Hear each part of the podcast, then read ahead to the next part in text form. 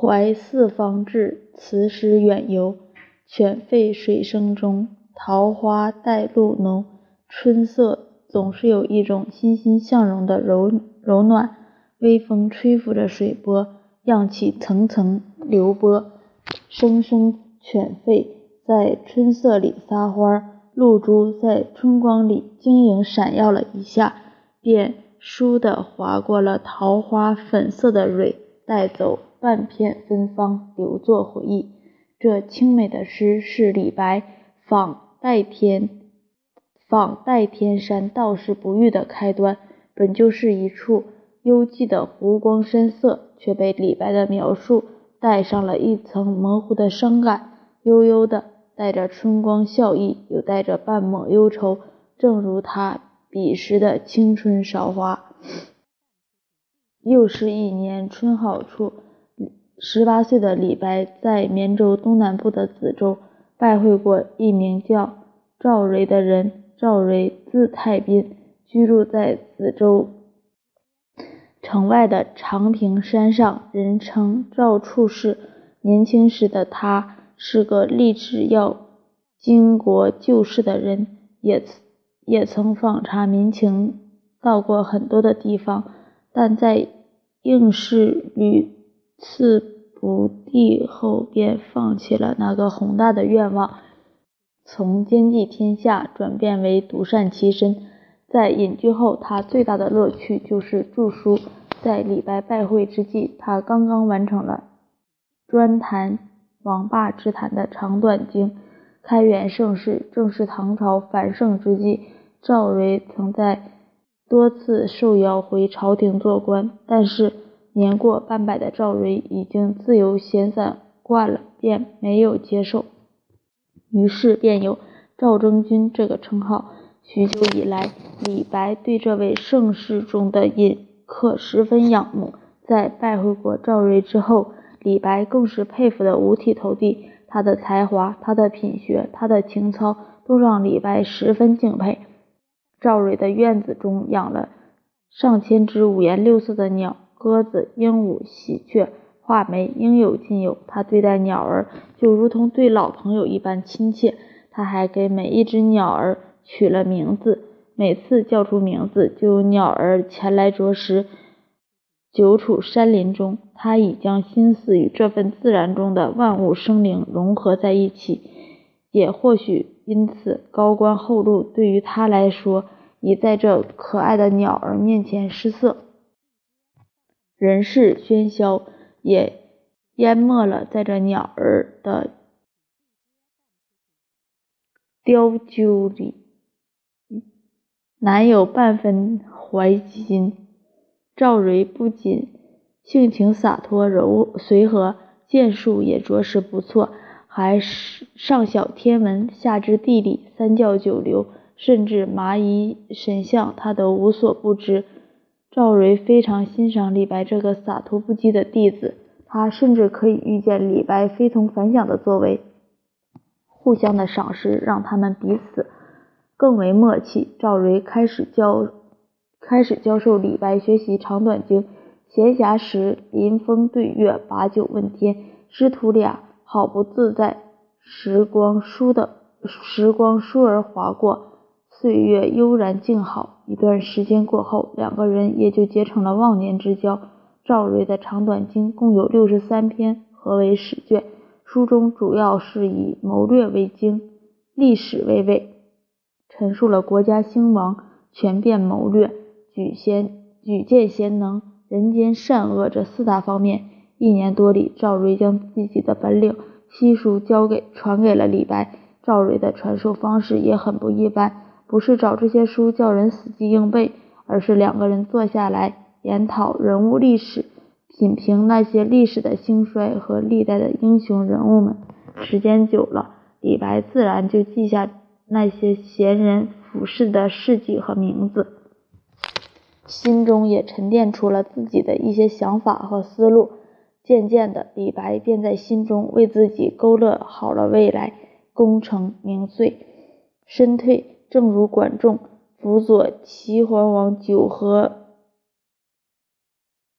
诸侯，正如不辱使命的晏婴带着赵氏孤儿报家仇，正如张良为刘邦的决胜千里之外，正如诸葛亮死而后已保蜀国。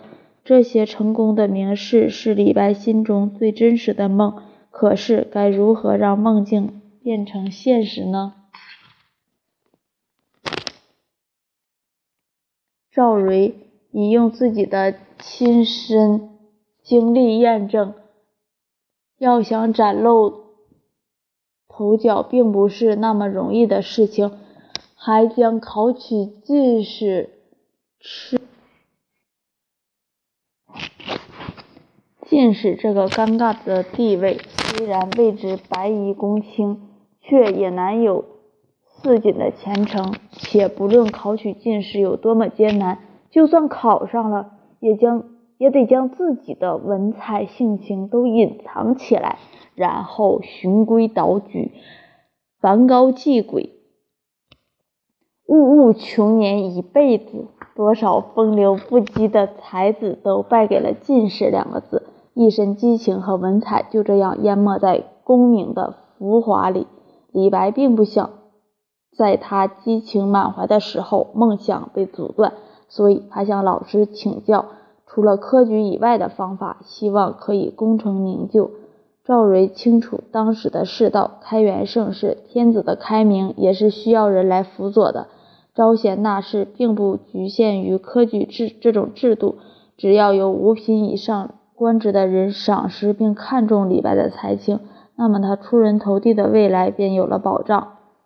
而如何赢得举荐呃荐举，李白抢过老师的话：“读万卷书，行万里路，便干诸侯，立地倾相。”师徒二人相视一笑，作为鉴别，又痛饮了一番酒，让他们忘记了不悦。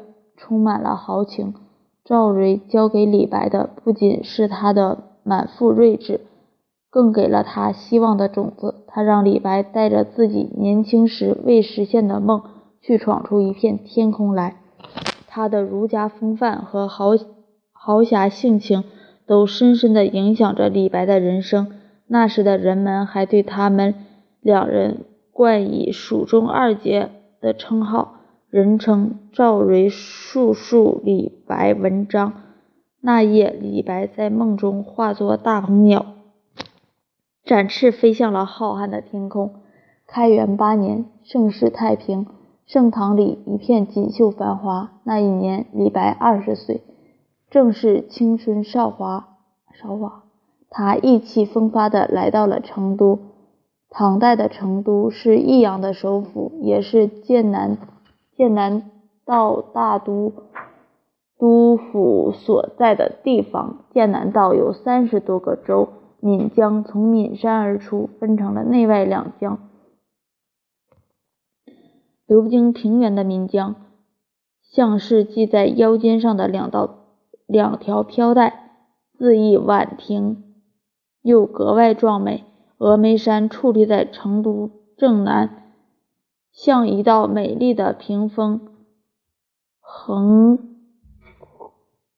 在根呢，在华夏大地上，就如同李白听蜀僧瑞弹琴中所描摹的一般。蜀僧抱绿衣，西下峨眉峰。晋复玄《秦赋序》中讲到，楚王有琴曰。绕梁司马相如有绿衣，蔡邕有尾交尾，皆成皆名气也。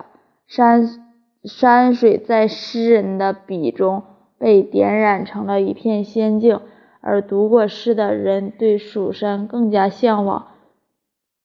为我一挥手，如听万壑松，大气磅礴的意境，就像李白的心胸。那位名叫瑞的蜀僧为李白一挥手而弹奏的乐曲，已经带了李白到了一个奇异的世界。